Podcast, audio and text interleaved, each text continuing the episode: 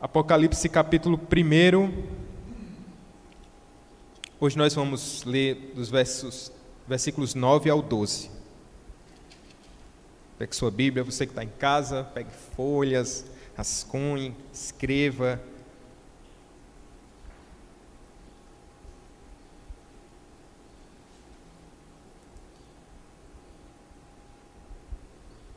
Vamos ler? Eu, João, irmão vosso e companheiro na tribulação, no reino e na perseverança. Em Jesus achei-me na ilha chamada Pátimos, por causa da palavra de Deus e do testemunho de Jesus. Achei-me em espírito no dia do Senhor. E ouvi por detrás de mim grande voz como de trombeta, dizendo: O que vês, escreve em livro e manda às sete igrejas: Éfeso, Esmirna, Pérgamo, Tiatira, Sardes, Filadélfia e Laodiceia. Voltei-me para ver quem falava comigo, e voltado vi sete candeeiros de ouro. Só um minuto, irmãos. Vamos ler o 13 também. E no meio dos candeeiros, um semelhante a filho de homem, com vestes talares e cingido à altura do peito com uma cinta de ouro. Amém. Vamos orar mais uma vez. Bendito seja o teu nome, Senhor. Obrigado por mais essa aula de Apocalipse. Que o Senhor nos ajude e nos ensine a te amar a cantarmos a tua vitória, Senhor. Apocalipse é um livro que, que fala sobretudo da vitória do Senhor Jesus. Ele é o vencedor, ele saiu vitorioso para vencer. E em ti, Senhor, somos mais do que vencedores. Que o teu Espírito nos ilumine, que ele nos capacite a andarmos, Senhor, segundo a tua verdade. A tua palavra é a verdade. Amém. Em nome de Jesus. Meus irmãos, eu vou usar aqui uma, uma ilustração sobre futebol. Nunca mais eu tinha falado sobre isso, né?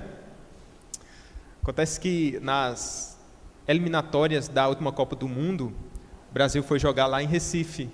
E eu estava morando lá na época, então eu me preparei, meu irmão quis também assistir a partida e eu fui com alguns amigos de Recife, seminaristas também. Ele, o Brasil foi jogar contra o Uruguai lá na Arena Pernambuco, lá em é, alguma coisa da Mata. Daqui a pouco eu me lembro o nome todo. São Lourenço da Mata, né?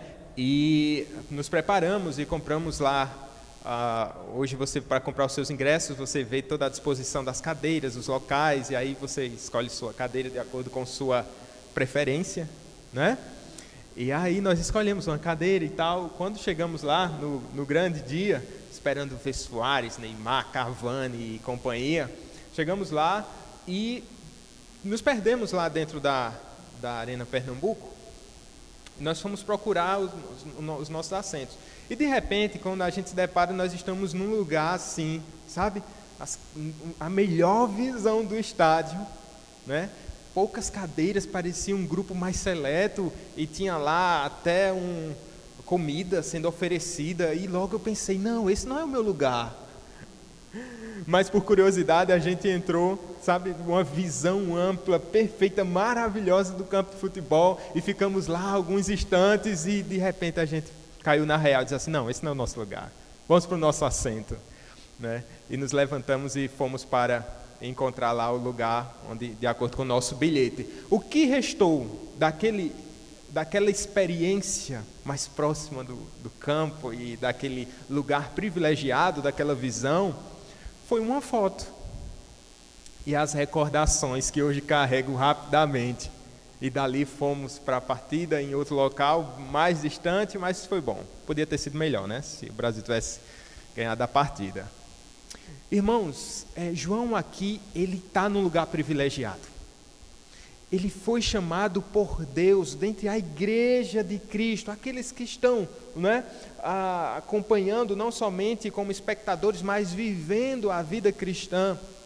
João ele foi separado de maneira mais seleta para uma visão mais próxima do Senhor Jesus Cristo. Assim como outros homens, outros homens também tiveram essa oportunidade, como nós podemos pensar nos profetas, como o apóstolo Paulo, por exemplo. E aqui ele está, foi levado por Deus até aquele lugar, através de uma visão. E lá ele recebe essa visão e ele escreve como o próprio anjo aqui determina. Escreva isso que você vai ver agora. E agora para compartilhar com a igreja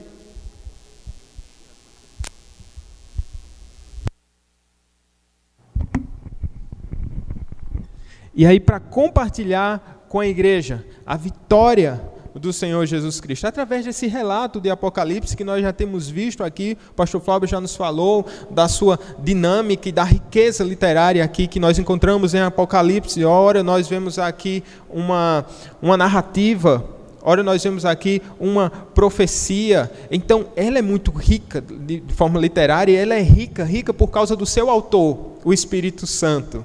Não é, irmãos? E aqui nós vamos ver nesse texto o comissionamento de João e um pouco dessa visão que ele teve e a ordem para escrevê-la. Nós não vamos ver todo, toda a parte, nós vamos ter outros detalhes, a melhor parte está por vir, né? mas hoje a gente vai poder começar a contemplar e ver essa visão privilegiada, não do campo, mas do céu, que Pedro, que João teve. Vamos ver, eu vou seguir aqui exatamente as divisões que e os temas que, que o Leandro Lima propôs. A primeira coisa que ele fala é sobre a realidade primeira e última da igreja. A realidade primeira e última da igreja. Diz o verso 9: Eu, João, irmão vosso e companheiro na tribulação, no reino e na perseverança Primeira coisa que a gente vê aqui, veja irmãos, que João, ele é a maior autoridade cristã viva na época. Porque ele foi o último dos, dos apóstolos, no sentido daquele que teve, né, viveu mais. E aqui ele tem essa autoridade mas ele, quando se apresenta, ele não sente a necessidade de demonstrar a sua importância para a igreja, a sua importância para a história, dizendo assim: olha, eu sou João, você sabe com quem está falando? Não, ele não usa esse termo, mas ele se define somente como irmão, irmão vosso, irmão de vocês, e companheiro na tribulação, no reino e na perseverança. Que coisa linda, coisa maravilhosa, a disposição aqui do coração de João, irmãos. A gente pode pensar que aqueles que mais recebem da parte de Deus, aqueles que da parte de Deus ele tem essas, né, essas experiências mais extraordinárias, mais os seus corações ficam humildes, são trabalhados pelo Senhor. Via de regra, aqueles que o Senhor mais quer usar, isso é uma verdade para todo cristão, mas é mais especial quando a gente pensa naquele que vai ser mais usado por Deus, na área do ensino, na área da pregação, na área do discipulado, porque é tão fácil, irmãos, a gente roubar, furtar a glória que pertence ao Senhor. E aqui João tem nos dado esse exemplo maravilhoso. Quem é ele? Irmão, irmão, irmão nosso. Sabe? Todos iguais, como o corpo de Cristo, todos que estão em Cristo Jesus. Ele vai nos mostrar isso. É interessante que a gente, quando lembra do apóstolo Paulo, ele teve uma visão extraordinária, né, algo inefável, ele não podia nem dizer da sua experiência, mas ele, quando foi para o terceiro céu, ele trouxe um presente de lá um espinho na carne. E assim deve ser com a gente. Quanto mais buscamos a presença de Deus, mais carregamos com a gente essa marca que nos mostra que nós precisamos ser humildes uma visão, a contemplação da glória de Deus por meio da palavra, por meio do evangelho, deve tornar a gente pessoas humildes. É difícil quando alguém diz assim, que demonstra uma certa piedade, mas que na verdade a gente não consegue perceber essa piedade através da humildade, mas a arrogância, né? a prepotência. Eu disse para vocês há muito tempo atrás sobre a história de um grande pregador da nossa história, que foi muito usado e teve uma influência política muito grande, religiosa, e aos 40 anos ele começou a escrever sua própria biografia. Foi terrível a história desse, desse homem que outrora foi tão usado por Deus. João está nos ensinando a maior autoridade do cristianismo no primeiro século. Ele está dizendo: Eu sou irmão de vocês, e eu sou companheiro. Eu não estou acima, somente Cristo está acima. Quem sou eu? um companheiro. Companheiro em quê? Companheiro na, no sofrimento, né, na tribulação, companheiro no reino e companheiro na perseverança. Três coisas que João vai nos mostrar aqui. É interessante quando ele vai usar essas expressões, quando ele fala em companheiro, essa palavra quer dizer aquele que leva junto as cargas, que compartilha das mesmas experiências, não alguém que está distante, mas alguém que tem essa, né, esse desejo de ajudar o outro a carregar a sua carga. A gente pode pensar aqui no João velhinho, mas assim não foi aquele que combateu o bom combate e guardou né, a fé. Ele ainda continua nativa, ele continua disposto e continua como parte do corpo de Cristo, ajudando, sendo um companheiro. Que palavra de alento para nós, nesses dias em que poucos idosos estão vindo à igreja, mas, meu querido irmão, você continua sendo nosso companheiro na fé. Nós precisamos de você, nós precisamos uns dos outros. Você é parte ativa do corpo de Cristo, assim como João foi, já no auge lá dos seus quase 100 anos. Assim somos nós, úteis no reino de Deus. Companheiro, companheiro na tribulação, na no reino e na perseverança. É interessante que no, no original aqui grego não vão, vão ser usados três artigos, mas somente um artigo definido para mostrar que esses três aspectos eles estão interrelacionados, eles têm a ver demais um com o outro. Não são três coisas diferentes, mas eles são algo, é uma verdade aqui paradoxal. Elas comungam. Ele vai falar primeiro da tribulação. Tribulação. Essa era uma realidade da igreja no primeiro século. Uma realidade de, de, de perseguição, que com o tempo ela ficou mais, mais forte depois ela foi aplacada, depois ela retorna com uma grande perseguição, e assim eu não preciso nem pontuar momentos históricos onde essa realidade aconteceu, porque essa realidade acontece simultaneamente. Por exemplo, hoje no Brasil nós estamos vivendo uma certa calmaria, uma certa calmaria, eu vou dizer que isso é muito perigoso, certo? Mas em contrapartida nós podemos perceber que na África, nesse exato momento, cristãos estão sendo mortos por causa do evangelho. É a mesma realidade. Por quê, irmãos? Porque nós somos a mesma igreja, fazemos parte do, do mesmo corpo. O pastor falou ainda há pouco sobre Justina e que uma irmã que está ah, distante da gente né, é, milhares de quilômetros, nós estamos juntos, porque fazemos parte do mesmo corpo, não, então nós choramos juntos. É uma mesma realidade, estamos inseridos no mesmo corpo. É que é interessante, o Leandro Lima vai ressaltar isso. Se alguém se enganasse pensando que seguir a Cristo era a garantia de uma vida tranquila e próspera, isso não se daria por falta de avisos e advertências. Se alguém tivesse entendendo o evangelho de maneira distorcida, com um certo triunfalismo, isso não se devia a, próprio, o próprio esclarecimento do Espírito Santo de Deus por meio de João e por meio dos apóstolos. E aqui a gente pode prestar atenção e perceber que nessa igreja não havia espaço para a teologia da prosperidade, era a teologia real e teologia, que teologia real é essa? Mostrando esse primeiro aspecto da igreja, que é o aspecto do sofrimento. Aí eu posso parar e pensar: veja, talvez na sua vida o, a sua conversão não se deu através de sofrimento. Nem todos aqui ah, passaram por sofrimento nos primeiros anos ou nos primeiros dias da sua conversão. Alguns tiveram um começo de voo assim bem tranquilo, outros não. E como é que a gente pode dizer que o cristianismo começa com sofrimento? Ora, irmãos, porque o cristianismo começa com Cristo. Começa com sofrimento, não o nosso sofrimento, mas o sofrimento do redentor. E aqui João enfatiza isso, a nossa vida começa no sofrimento.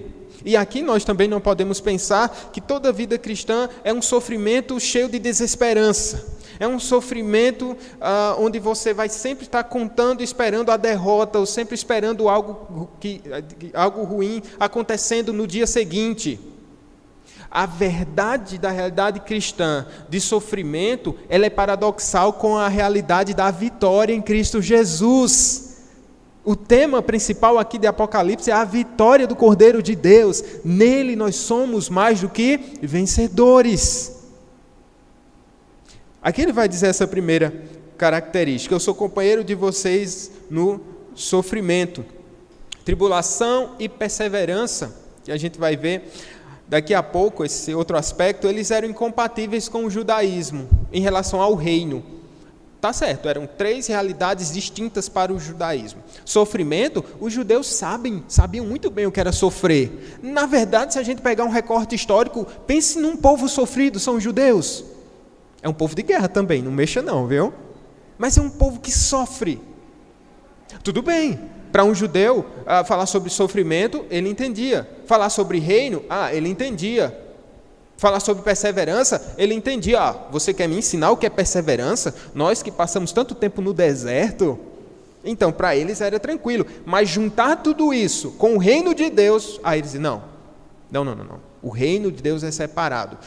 E isso vai dar vazão à própria teologia judaica, que espera de desprezo ao Messias por causa do sofrimento de Jesus Cristo. E eles esperavam o quê? Um rei forte, alguém que viesse inaugurar o reino, mas que não viesse inaugurar um reino de maneira discreta. Não. O mundo inteiro precisava ver e todos deveriam se dobrar diante do Deus de Israel. Isso não aconteceu.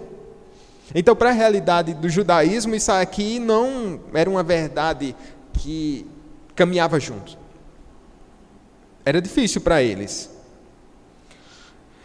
Aí eu pergunto, vocês conseguem perceber isso também na igreja contemporânea? Ela procura excluir esses elementos de sua teologia. Ela procura, muitas vezes, uma pregação sobre um triunfalismo barato. E quando eu prego um triunfalismo fora de Cristo Jesus, desprezando o sofrimento de Cristo Jesus, eu estou desprezando aquilo que é mais caro para nós: o sofrimento, juntamente com a vitória do Cordeiro de Deus. Mas está arraigado na igreja evangélica. Parece que eles também têm esse pensamento judaizante. Não, reino tudo bem, triunfo, glória, coroa, ok. Sofrimento? Não, não, não. Deixa. Isso não é um discurso interessante. Isso não faz a igreja encher nem crescer. João precisava lembrar que a tribulação era a realidade primeira. Pois, mesmo quando o mundo parece, parece aceitá-lo, no fundo está apenas como a serpente armando o bote para devorá-lo. Ou seja, são dois aspectos importantes aqui. Ah, o sofrimento em si, que não deve trazer desesperança, provocar desesperança. E quando você está sofrendo, você percebe como você está suscetível a desespero, sofrimento, desesperança, e a gente não consegue trazer isso ao Evangelho. Dizer assim, não, faz parte. Ou o inverso também é perigoso, quando há calmaria. Quando a calmaria, porque nós podemos entender que muitas vezes a igreja de Cristo tem se esfriado não por causa do governo, não por causa de perseguições, de maneira mais clara e mais aberta, mas por causa da falsa paz. E essa falsa paz nos deixa cada vez mais acomodados, cada vez mais tranquilos, e tanto fez e tanto faz, e o nosso coração vai esfriando, e isso é perigoso para a igreja. Ou você não se lembra que naquele dia em que Adão e Eva caíram no Éden, era um dia tranquilo demais? Não está dizendo ali que estava tendo trovões, raios, não estava tendo nenhuma catástrofe, nenhum terremoto, não estava tendo seca, estava tudo verdinho, obrigado, estava tudo bem no Éden, tão bem que eles se esqueceram do seu Deus. Isso é perigoso também. É perigoso também. O que, é que a gente faz? Então vamos orar a Deus por sofrimento? Não. Você ora a Deus por fidelidade. Sejamos fiéis na bonança, na prosperidade, quando há portas abertas para o Evangelho, quando há liberdade de culto, quando há oportunidade de crescermos enquanto igreja, e também nos momentos de escassez, de perseguição, de privação, nós oramos por fidelidade. E a fidelidade, ela vai ser demonstrada no momento da bonança, no momento da, da perseguição. Mas se você quiser orar por sofrimento, pode, pastor. Se você quiser orar por sofrimento, né? Mas o ponto é, sofrendo ou não, irmãos, precisamos ser fiéis. ao Senhor. Precisamos ser fiéis. Ah, e aqui pensando dessa lembrar da realidade sofredora da igreja, ela é útil em qualquer tempo. Aos que sofrem, eles precisam dizer para si mesmos: tudo está no controle divino. Essa era a mensagem para a igreja do Apocalipse. A imagem do Cristo assentado no trono. Deus está no controle do universo, no controle da igreja. E aos que não sofrem esse mesmo cuidado, nós precisamos ter esse, esse estado de alerta. E aqui voltando um pouquinho sobre a questão de ser companheiro na tribulação. Eu pergunto a vocês, irmãos, vocês têm sido, nós temos sido companheiros na, na tribulação? É importante sermos companheiros na tribulação, com a palavra de ânimo, com a palavra de aconselhamento, ou com silêncio, como foi com os amigos de Jó, não é? Passaram sete dias, não foi? Calados. Estavam lá. Aqueles dias foram tão marcantes para Jó e para aqueles amigos, não é? Acompanhar alguém quando está sofrendo e você não ter o que dizer, mas você poder levar através da sua presença. Né? E eu não estou falando aqui de algo que é místico. Biblicamente falando, é a unidade do corpo de Deus. O aquecer. Ah, você não precisa fazer um curso de aconselhamento bíblico lá no SPN para voltar e dizer assim: quem é que está com problema aí? Façam filas. No divã, né? Não como corpo de Cristo, você está apto a ser um companheiro dos outros na tribulação. Interessante. Que se a gente pensar, se nós temos sido amigos na fornalha de fogo, né?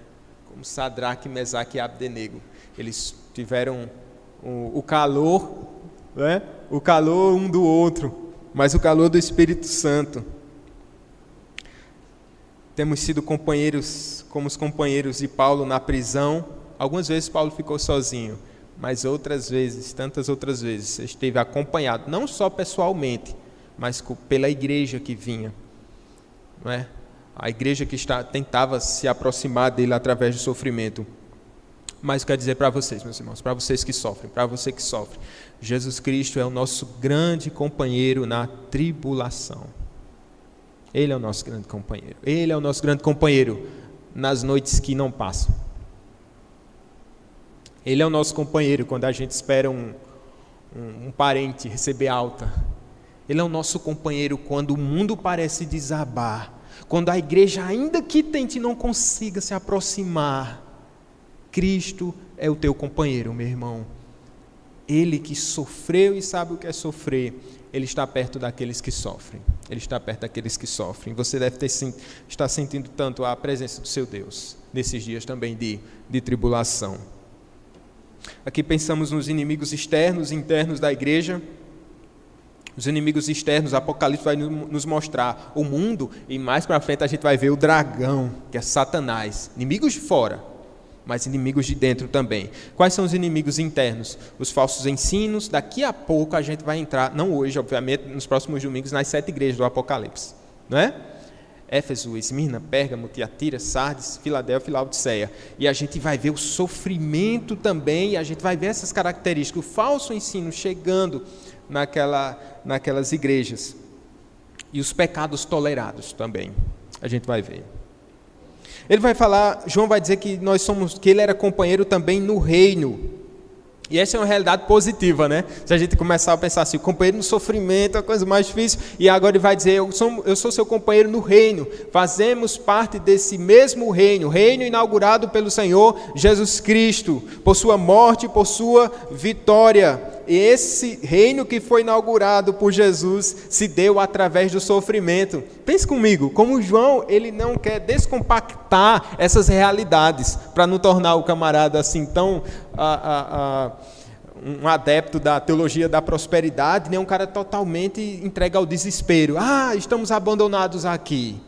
Ele, tá, ele não quer descompactar, mas ele quer mostrar que é uma só realidade O sofrimento se deu através do sofrimento. Nós participamos do reino do Senhor Jesus Cristo, que é vitorioso. Então está tudo junto. João está vendo essa ligação entre esses aspectos, esses aspectos tão importantes. Ele vai dizer também que é companheiro na perseverança. Essa palavra perseverança, ela geralmente está associada à, à fé. A fé. Não, é somente uma perseverança, a gente estava vendo ontem né, o livro de Gálatas, que tem muita gente no mundo que tem características interessantes. Tem gente no mundo que é perseverante, né? É perseverante, eles continuam, né, progridem mesmo devagar, eles vão atrás de seus, né, daquilo que eles desejam, mesmo com adversidades, eles continuam. Aqui essa perseverança, ela está diretamente atrelada à fé. É aqueles que perseveram por causa da fé, assim como nós temos perseverado. E essa perseverança é o resumo e o objetivo do livro. É incentivar os crentes a o quê? A pacientemente perseverarem com fidelidade no reino e na tribulação. A perseverança, de certa forma, ela vai permear todo o livro. Continue perseverante, continue caminhando. Em sofrimento, sim. Mas lembre-se, olhe para o seu alvo, olhe para o Senhor Jesus Cristo, aquele que venceu, e nele nós somos mais do que vitoriosos. Não baixem suas cabeças, continue caminhando, continue na fé. Aqui agora, Pedro, João vai falar sobre a prisão. Se eu falar Pedro, é porque faz tão pouco tempo que a gente falou tanto em Pedro, né? Aí você já vai mudando aí, tá bom, meu irmão? Não dá para fazer edição no vídeo, não, mas você vai fazendo edição mental, simultânea. Local da prisão, olha aí o verso 9, parte B. Em Jesus achei-me na ilha chamada Pátimos, por causa da palavra de Deus e do testemunho de Jesus. Esta era uma pequena ilha sob jurisdição do Império Romano ilha pequena, pelo menos 70 quilômetros quadrados. Ah, essa ilha ela não era deserta, mas era um local separado para os prisioneiros de Roma. Muitos ali eram submetidos a trabalhos forçados. E aqui João se encontra nesse lugar, exilado, isolado, esquecido? Não, guardado. Porque foi em Pátimos onde o Senhor Deus preservou a vida de João, porque dentro da realidade da, da igreja em Roma, né, em todas as outras áreas, os, os apóstolos e muitos irmãos na fé tinham sido mortos. Tinham sido mortos. E aqui João está sendo guardado pelo Senhor nesse momento de tribulação, para quê? Para cumprir o propósito de Deus, o propósito do Senhor de revelar Apocalipse para, para a igreja do Senhor Jesus Cristo. E aqui ele vai falar o local, ele vai falar a razão do exílio. Qual é a razão? Por causa da palavra de Deus e do testemunho de Jesus. No começo, o cristianismo ele não era muito perseguido, porque a, a, os romanos entendiam, não faziam a divisão ainda do, entre cristianismo e judaísmo. Então acabavam pensando que era tudo a mesma coisa, ou era somente mais uma seita que com o tempo iria ser aplacada e os seus líderes iam morrer ou ser perseguidos e pronto, ia acabar. Só que o tempo foi passando, foi passando e aquela igreja, o, o cristianismo foi crescendo. E começou a ser perseguido porque os próprios judeus queriam se desvencilhar do cristianismo. Então, de certa maneira, isso contribuiu para o começo da perseguição, quando os judeus também, e nós podemos pensar na própria pessoa do Senhor Jesus Cristo. Quem foi que perseguiu Jesus Cristo? Foram os próprios religiosos, os próprios judeus. Né? Dentro da estrutura romana, né? É, o Senhor Jesus Cristo foi condenado, foi crucificado. Isso aconteceu aqui, essa oposição que veio surgindo aos poucos. E ele vai dizer a razão do seu exílio: por causa da palavra de Deus e do testemunho de Jesus. Em dias onde a igreja tem sofrido por causa de escândalos morais, né? Relacionados à, à política, assassinato, a tantos desvios aqui no Brasil e no mundo, é tão importante a gente lembrar a única razão pela qual o crente deve sofrer é por causa da, da palavra de Deus. e por causa do, do testemunho do Senhor Jesus Cristo. Esses são os motivos. Quais são os motivos que têm levado você ao sofrimento? Por que você tem sofrido tanto? É por causa do Evangelho? É por causa do testemunho do Senhor Jesus Cristo? Ou porque você vive entrando em enrascada? Por que queixa-se o homem? Queixa-se dos seus próprios pecados. E se tem uma coisa que legitima o sofrimento e dá razão ao sofrimento cristão, é a fidelidade. Eu falei ainda há pouco sobre a fidelidade, está dentro de um contexto de avivamento, não é? A fidelidade ao Senhor. Que a gente possa se analisar. Se é para sofrer, sofra pela razão certa. E vale a pena sofrer pelo Senhor Jesus Cristo. Nós somos bem-aventurados quando sofremos por esse precioso nome. Por causa da palavra de Deus e do testemunho de Jesus. Pedro e agora é Pedro mesmo que eu quero falar, tá bom? 1 Pedro capítulo 4, versos 15 e 16, vimos há poucos domingos atrás, alguns meses, né? poucos meses, diz assim: Mas nenhum de vós sofra como homicida, ladrão, praticante do mal, ou como quem se intromete em negócios alheios. Entretanto, se sofrer como cristão, não se envergonhe disso, antes glorifique a Deus por meio desse nome não se intimide, dê glória a Deus pelo sofrimento, por causa da fidelidade. Mas alguém está dizendo, eu estou sendo perseguido no meu trabalho e fui colocado para fora. E quando você vai olhar lá a ficha do rapaz, ele faltava mais do que estava presente no trabalho. E só chegava atrasado. E se, né, se enfiou em encrencas lá no ambiente de trabalho. Era alguém que falava muito, alguém que falava demais, alguém que né, espalhava contenda. Aí o cara está dizendo: Não, eu, sendo, eu estou sofrendo por causa de Cristo. Não, por causa do seu próprio pecado. João está aqui, velhinho, na ilha de Patmos, sofrendo por causa da fidelidade no nome do Senhor Jesus Cristo. Oh, irmãos, importa que durante toda a nossa vida, que chegamos à nossa velhice, dizendo assim: Eita, eu carrego no corpo as marcas de Cristo. Não, eu não carrego no, no corpo as marcas do sofrimento por causa dos meus pecados, mas eu carrego em mim as marcas do sofrimento por causa do Senhor Jesus Cristo. Não tanto os sofrimentos físicos, se a gente pensar no, no, no Brasil, mas o sofrimento de uma vida, de tantas vezes que nós tivemos que abrir mão. Abrir mão de relacionamentos, abrir mão de situações, abrir mão de promoções, abrir mão de aplausos, por causa do nome do Cordeiro de Deus, aquele que foi morto, mas, mas venceu. Vamos para um segundo ponto? O chamado apocalíptico. Aqui começa a conexão entre dois mundos, fique atento aí. A realidade histórica e a realidade do mundo espiritual. É aqui onde João vai começar, começar a tratar mais sobre a questão da visão. E aí acaba sendo que a gente precisa fazer um exercício para diferir e para começar a interpretar bem Apocalipse, e nós temos dado algumas ferramentas não é? Nesse sentido da gente começar a interpretar bem, porque ele vai trazer muitas visões e muitos fatos históricos e aí a gente vai ter que usar todo esse arcabouço. Com o tempo a gente vai passar mais ferramentas, capítulo a capítulo, e a gente vai conseguir entender melhor a realidade de cada passagem. Ele diz no verso 10 que achei-me em espírito no dia do Senhor, como uma visão que o João teve. Ah, e aqui é interessante que ele vai falar no dia do Senhor. Um dia como esse, no dia da ressurreição do Senhor Jesus Cristo, no primeiro dia da semana, no dia em que a igreja de Deus estava se encontrando, não é? Costumeiramente para cultuar, para adorar, para celebrar a ceia do Senhor. Era nesse primeiro dia da semana. E a gente pode pensar, o coração da gente devia estar aquecido nos domingos, não é?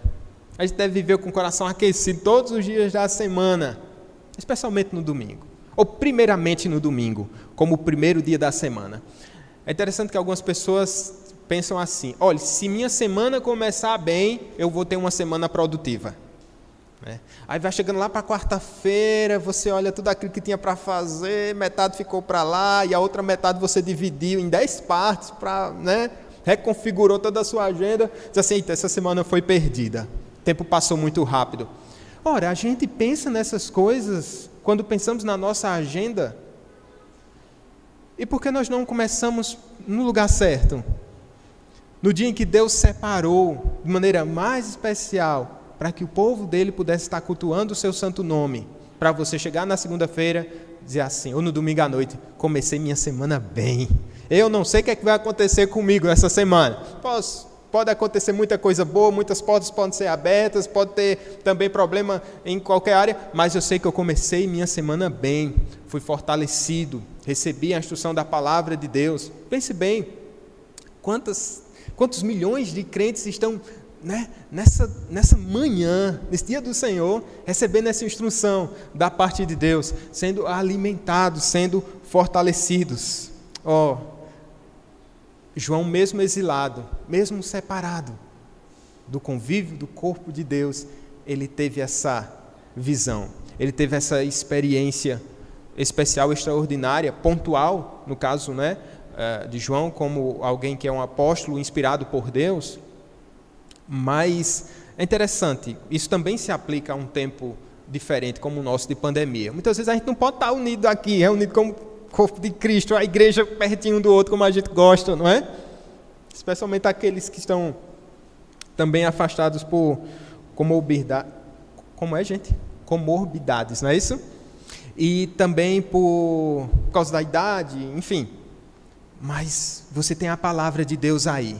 Você, Deus não vai lhe arrebatar com uma visão espetacular, extraordinária. Não, João já foi lá, ele já trouxe a Bíblia. né? Tá bom, ele já foi. Nós já temos a palavra de Deus. Então você no seu canto, você na sua casa, você no seu dia a dia, você pode, né? Ter acesso à palavra de Deus, reprisar as aulas no YouTube, você pode ter seus momentos de meditação na palavra do Senhor.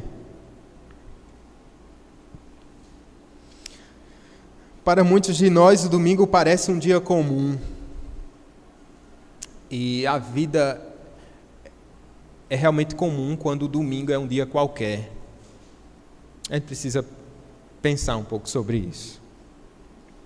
É uma realidade espiritual. João está dizendo: E ouvi, verso 10, e ouvi por detrás de mim grande voz como de trombeta dizendo, né? E essa é uma experiência mística, não física ou corporal. Curioso isso. Mas é uma, uma experiência mística. É interessante que os próprios profetas eles tinham esse tipo de experiência mística. Sabe um exemplo? Isaías. Isaías, ele ele profetiza numa época em que o povo de Deus está no exílio, mas ele profetiza acerca do período pós-exílico. Ele consegue, ele é projetado por Deus de modo tão real que ele consegue ver o que é que acontece com o povo de Deus, com a realidade do povo de Deus no período pós-exílico. E aqui João tem essa essa capacidade dada pelo Espírito Santo. Ah, aí aqui é dada a ordem a João o que vês escreve em livro e manda às sete igrejas. Aí eu me lembro de Pedro de novo. Nunca jamais nenhuma profecia foi dada por vontade, vocês lembram? Por vontade humana. Antes, homens inspirados da parte de Deus. E o texto vai falar lá, não é? Eles receberam essa revelação e a eles foi dada essa autorização e essa autoridade como escritores sagrados, e aí eles escrevem da parte de Deus. E aqui a gente consegue perceber isso em João. O que vês escreve em livro e manda às sete igrejas, de maneira muito clara. Tem tanta gente aí, tanta visão de gente que já foi para o céu. Não sei se vocês já viram algum material, né? E eles escrevem uns relatos assim, com a riqueza de detalhes, para trazer para a igreja, dizendo assim: olha como é lá. E aqui a gente vai ver o profeta sagrado, o apóstolo, recebendo a ordem: escreva. Inspirado por Deus, os, os profetas que também receberam esta ordem, quando recebiam alguma mensagem da parte de Deus. Por exemplo, esse texto aqui vai ter uma identificação com Ezequiel. Vamos ler esses textos? Eu queria que vocês abrissem. Ezequiel capítulo 3, versículo 12.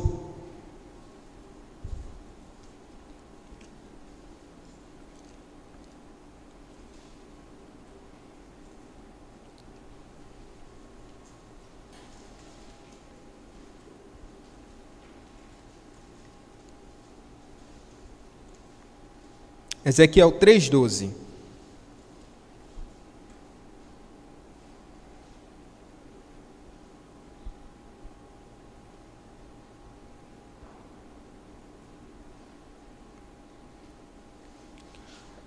Encontraram?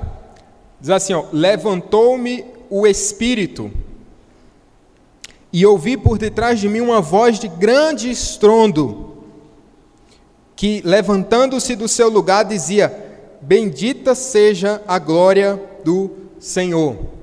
Então, a semelhança aqui nesse aspecto da revelação dada a João, a revelação dada a Ezequiel. Mas Moisés, lá no Sinai, em Êxodo 19, abra nesse texto, Êxodo 19, 16. Lá no começo da Bíblia, Gênesis, Êxodo 19, 16.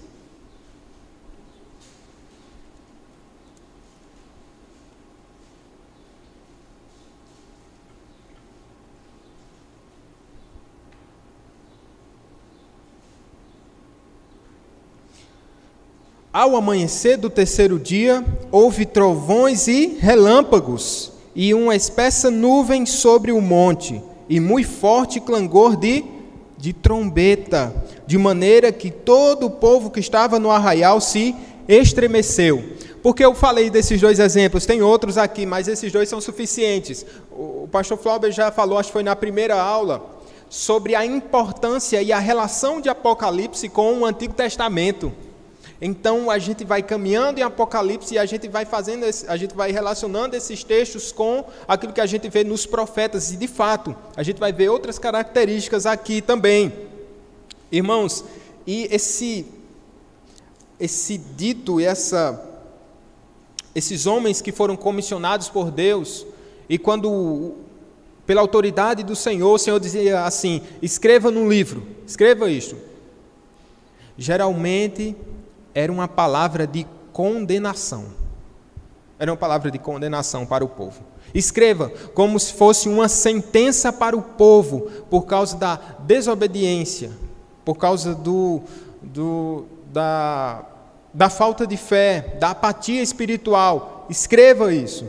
E é uma característica aqui também no Apocalipse. Então, quando Deus fazia isso, Ele estava garantindo a punição deles levando em consideração que essa profecia de Apocalipse deveria ser registrada e enviada para onde? Essa revelação foi enviada para onde? Para as sete igrejas. Então, há aqui uma sentença para as igrejas. Quando nós entrarmos, a gente vai ver que a grande maioria das igrejas tem alguma coisa a ser corrigida.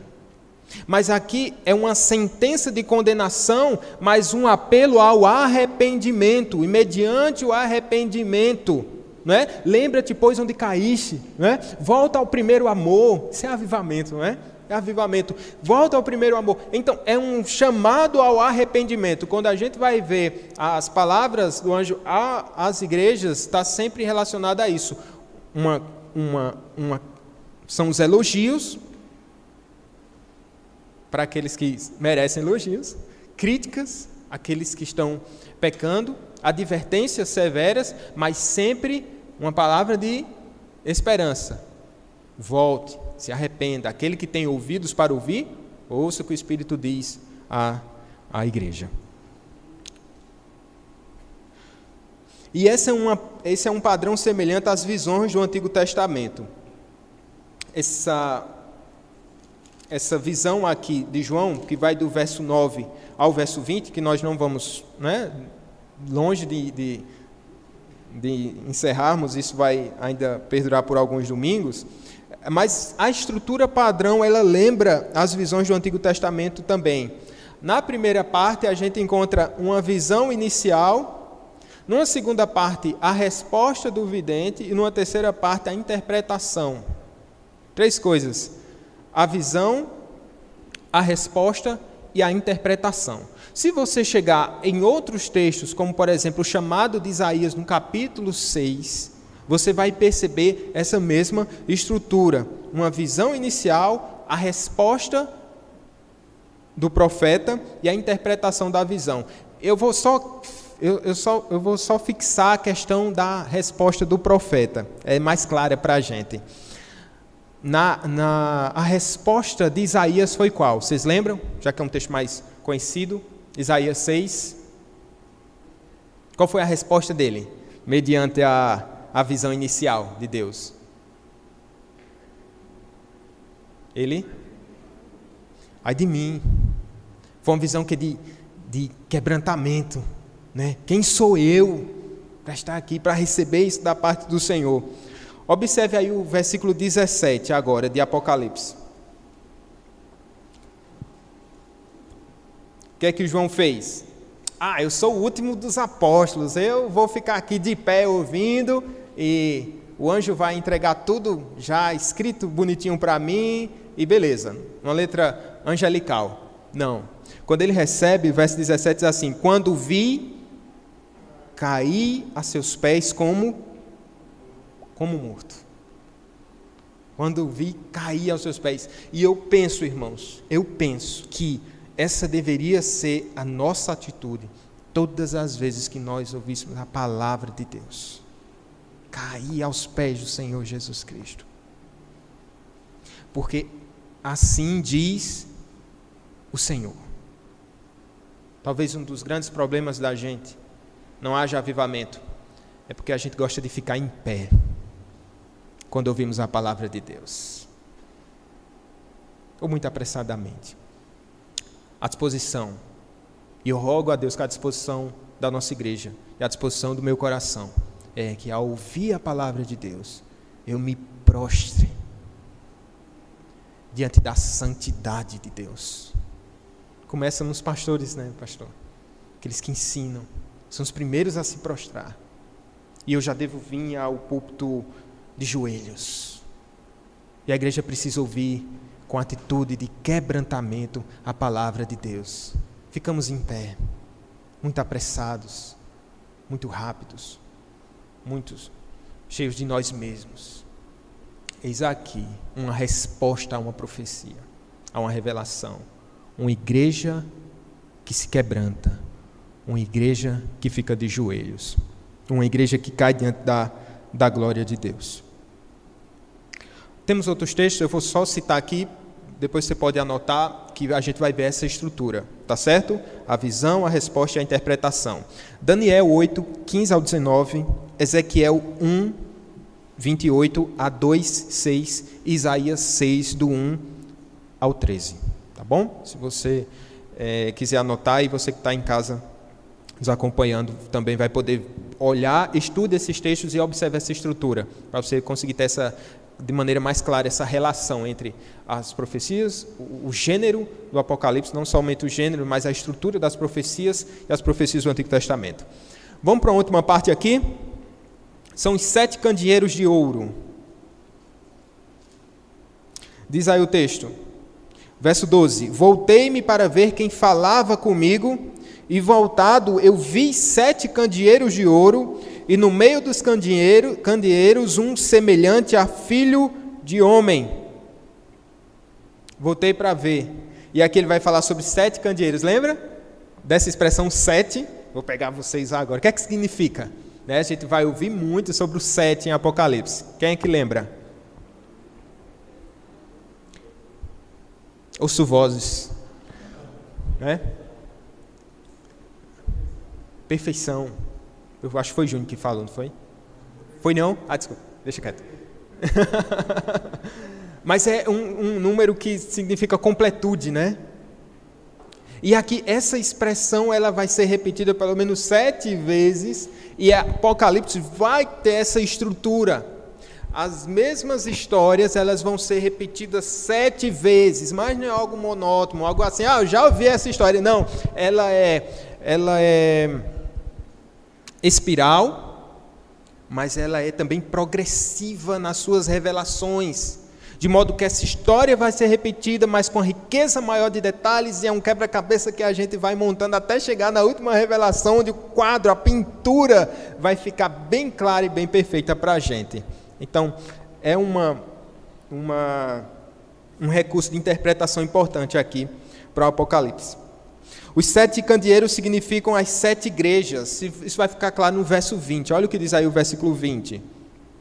Quanto ao mistério das sete estrelas que viste na minha mão direita e aos sete candeeiros de ouro, as sete estrelas são os anjos das sete igrejas e os sete candeeiros são as sete igrejas. As sete igrejas. E aí eu vou mostrar de novo a relação, irmãos, dessa, dessa passagem com outra passagem é, que está em Zacarias, capítulo 4, versos de 1 ao 3. Vamos abrir nesse texto, certo? Zacarias 4, do 1 ao 3.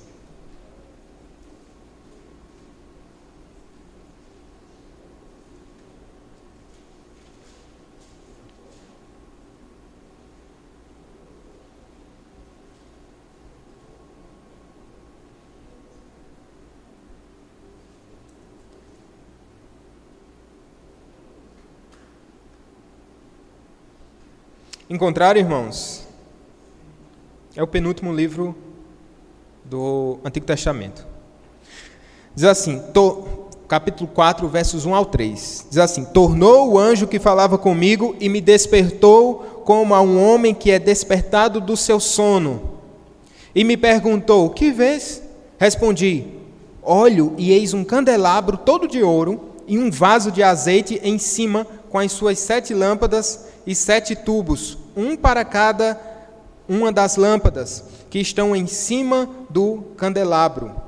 Junto a este, duas oliveiras, uma à direita do vaso de azeite e a outra à sua esquerda. Veja que é uma relação aqui quando fala de candeeiro, vai ter uma diferença e a gente vai explicar daqui a pouco. Vamos para o ponto importante por hora. Zacarias está falando, sabe do que, irmãos? Da reconstrução do templo aqui. O candelabro de ouro é um dos utensílios do templo, que também era um dos utensílios do tabernáculo, que ficava num lugar lá chamado Santo Lugar. E nesse local, nesse lugar que é santo, ele ficava diante da própria presença de Deus, né? no Santo dos Santos, e o que é que os judeus entendiam? Deu para vocês conseguem fixar a imagem do que é um candelabro, né? Uma estrutura e aqui, como Zacarias vai dizer, com sete lâmpadas. Né? Com sete lâmpadas. Essa, a, a, esse candelabro fazia parte, ficava lá no santo lugar. E aqui é um candelabro de ouro, Zacarias vai falar, também João vai dizer. E nesse candelabro, os judeus entendiam uma coisa: que a luz que vinha das suas lâmpadas representava a presença do Senhor era de extrema importância. Aquela luz representava a presença do Senhor. E aqui esse instrumento, ele é símbolo do povo de Israel em seu testemunho perante o mundo. É tão belo isso, né? É, esse é símbolo do povo de Israel diante do seu testemunho perante o mundo. É interessante que mesmo que Israel tenha falhado no seu testemunho perante o mundo, ela cumpriu a sua missão como a igreja do Antigo Testamento. E qual a missão da igreja do Antigo Testamento? A gente vai ver mais para frente em Apocalipse 12. Ela cumpre a sua missão porque por meio dela vem o Messias.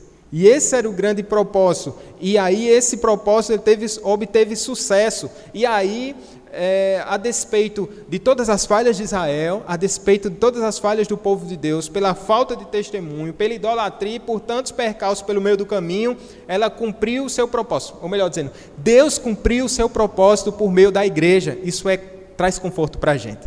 Apesar das falhas desse pobre pastor, a, apesar das falhas da igreja, apesar das falhas da liderança, Deus vai cumprir o seu propósito estabelecido por meio desta igreja. Deus, apesar de nós e por meio da gente, Deus cumpre os seus propósitos. O restante da visão de Zacarias, o templo estava em ruínas, não parecia haver condições de completar a obra de restauração. E essa visão angélica visou, em primeiro lugar, dar ânimo para o povo, para os líderes, da nação, governador Zorobabel na ocasião, para que continuassem apesar das limitações. E se você está em Zacarias ainda, eu queria que você visse o verso 6. O verso 6. Esta é a palavra do Senhor a Zorobabel, não por força nem por poder, mas pelo meu espírito, diz o Senhor dos exércitos. Essa é uma palavra de encorajamento. E a presença do Espírito Santo, a gente vai ver que ela é crucial para o sucesso da igreja, para o avivamento da igreja, o Espírito Santo. Essa imagem aplicada à igreja do Apocalipse, a gente pode prestar atenção que Israel agora é a igreja. É o Israel espiritual, que Paulo vai falar em Romanos, outros textos vão trazer isso à nossa mente. Israel, agora a gente pode pensar que dentro dessa, é, dessa revelação progressiva, dentro desse propósito de Deus, Israel é espiritual, é a igreja do Senhor. E aqui a gente pode prestar atenção dessa progressividade da revelação dada a Zacarias e essa mesma essa é a mesma igreja que João vem revelar. Ah, qual a função da igreja agora? Proclamar Cristo. O propósito da igreja, e aqui Lima vai, Leandro Lima vai citar um autor, eu achei interessante. O propósito da igreja é sustentar a luz da presença divina no mundo tenebroso. Falhando nisso, a razão de sua existência desaparece. O propósito da igreja é sustentar a luz da presença divina no mundo, neste mundo tenebroso. Se a igreja falhar nisso, ela perde o seu foco, a sua razão de ser, a sua razão de existir. Muitas vezes a igreja pode incorrer nesse erro, de se envolver com tantas coisas secundárias e deixar de ser proclamadora, deixar de falar da verdade, essa verdade que levou João a Pátimos. Segunda verdade é que a igreja ela depende do Espírito. É a mesma mensagem que está sendo dada a Zacarias, é a mesma mensagem às sete igrejas da Ásia. Elas precisam resistir às pressões do mundo. E como é que a igreja resiste às pressões do mundo? Através do poder do Espírito Santo. Quando eles se sentissem, estavam se sentindo fracos e impotentes diante do poderio do Império Romano, ou como se eles tivessem se sentido derrotados, não é?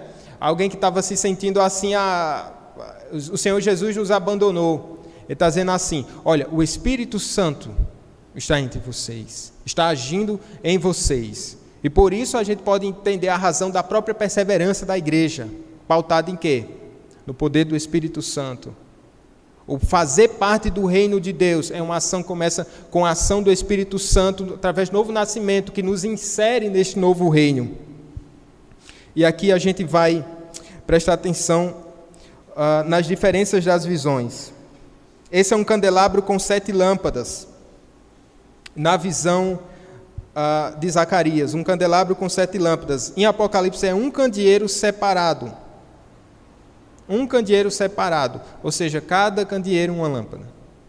Isso vai mostrar, quando a gente entende aqui o que é que significa, mostra que a presença do Espírito de Deus ela está na igreja de maneira una, de maneira universal, mas a presença do Espírito de Deus está individualmente em cada pequena congregação.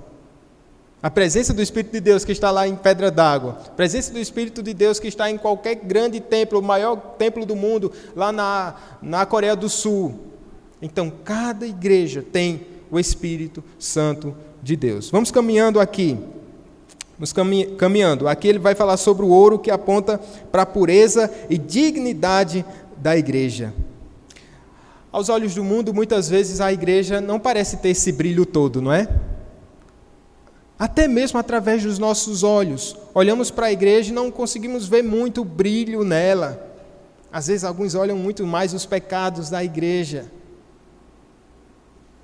Aqui esse ouro representa essa pureza e essa beleza da igreja. Ao nosso ver, a gente muitas vezes é uma igreja fraca e impura.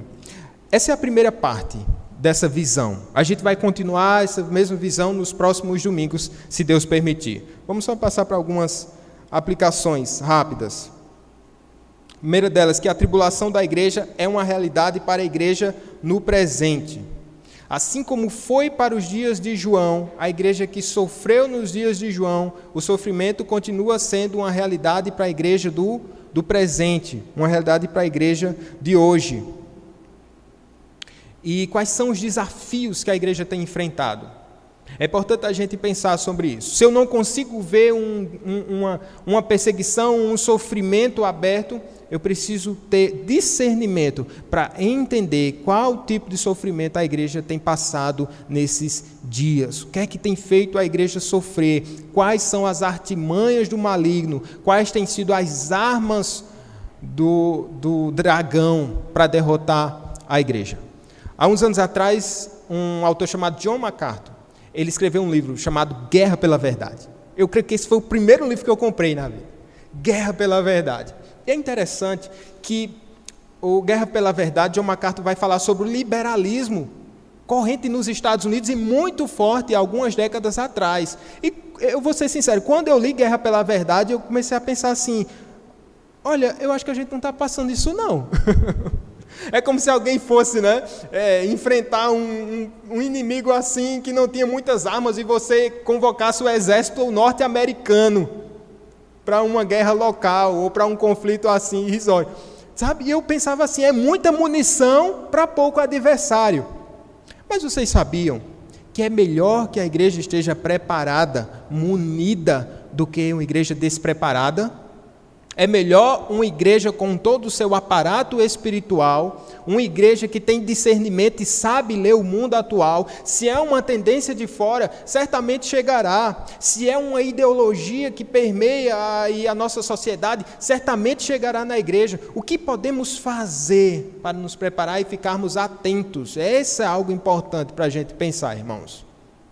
Importante. Qual tipo de sofrimento, qual tipo de perseguição a igreja tem passado ou vai passar? Quando você sai de casa, geralmente você olha para o céu. E se você consegue, ver nuvens escuras, geralmente você leva um guarda-chuva. Você está se preparando. E no nosso redor, muitas vezes, nuvens escuras estão sendo preparadas para uma, um, um vendaval e uma, uma terrível chuva sobre a igreja de Cristo precisamos estar atentos. Precisamos estar atentos, precisamos estar preparados. E não apenas um preparo sem entender, aprenda a ler o mundo. O que é que nós temos passado hoje? Quais são os pontos em que a igreja está tropeçando? Aqui, ali, aqui e ali. Certamente isso vai vir de maneira mais forte. Precisamos estar preparados. Se é para sofrer, que soframos. Se é para sofrer, que soframos pela causa certa, pelo nome do Senhor Jesus Cristo. Amém, meus irmãos? Se é para sofrer, que seja pelo Evangelho. Isso vale a pena. Fomos chamados para sofrer nesse sentido por causa da fidelidade. Não sofra por causa do pecado, meu irmão. Não sofra por causa de coisas que você tem feito aí no mundo ou porque está enamorando com as coisas desse mundo. Não sofra por causa disso. Deus não te chamou para você sofrer por causa do pecado de maneira que você está, né, de maneira repetida e caindo numa lama. Não, você foi chamado para santificação e para sofrer por causa do nome do Cordeiro de Deus que venceu, que foi morto, mas que venceu. Vale a pena sofrer pelo nome do Senhor Jesus Cristo. E uma última coisa, meus irmãos, isso aqui tem a ver com avivamento. Falar sobre o dia do Senhor, nós já tocamos ainda há pouco sobre isso. Interessante que Deus não vai nos dar novas revelações no domingo, como deu a João. Aquele foi um, um dia diferente para João, um domingo diferente no qual ele recebeu uma revelação extraordinária. Mas nós hoje temos essa oportunidade de termos um domingo tão abençoado por causa da revelação de João, a revelação de tantos outros autores, dos apóstolos e dos profetas inspirados por Deus.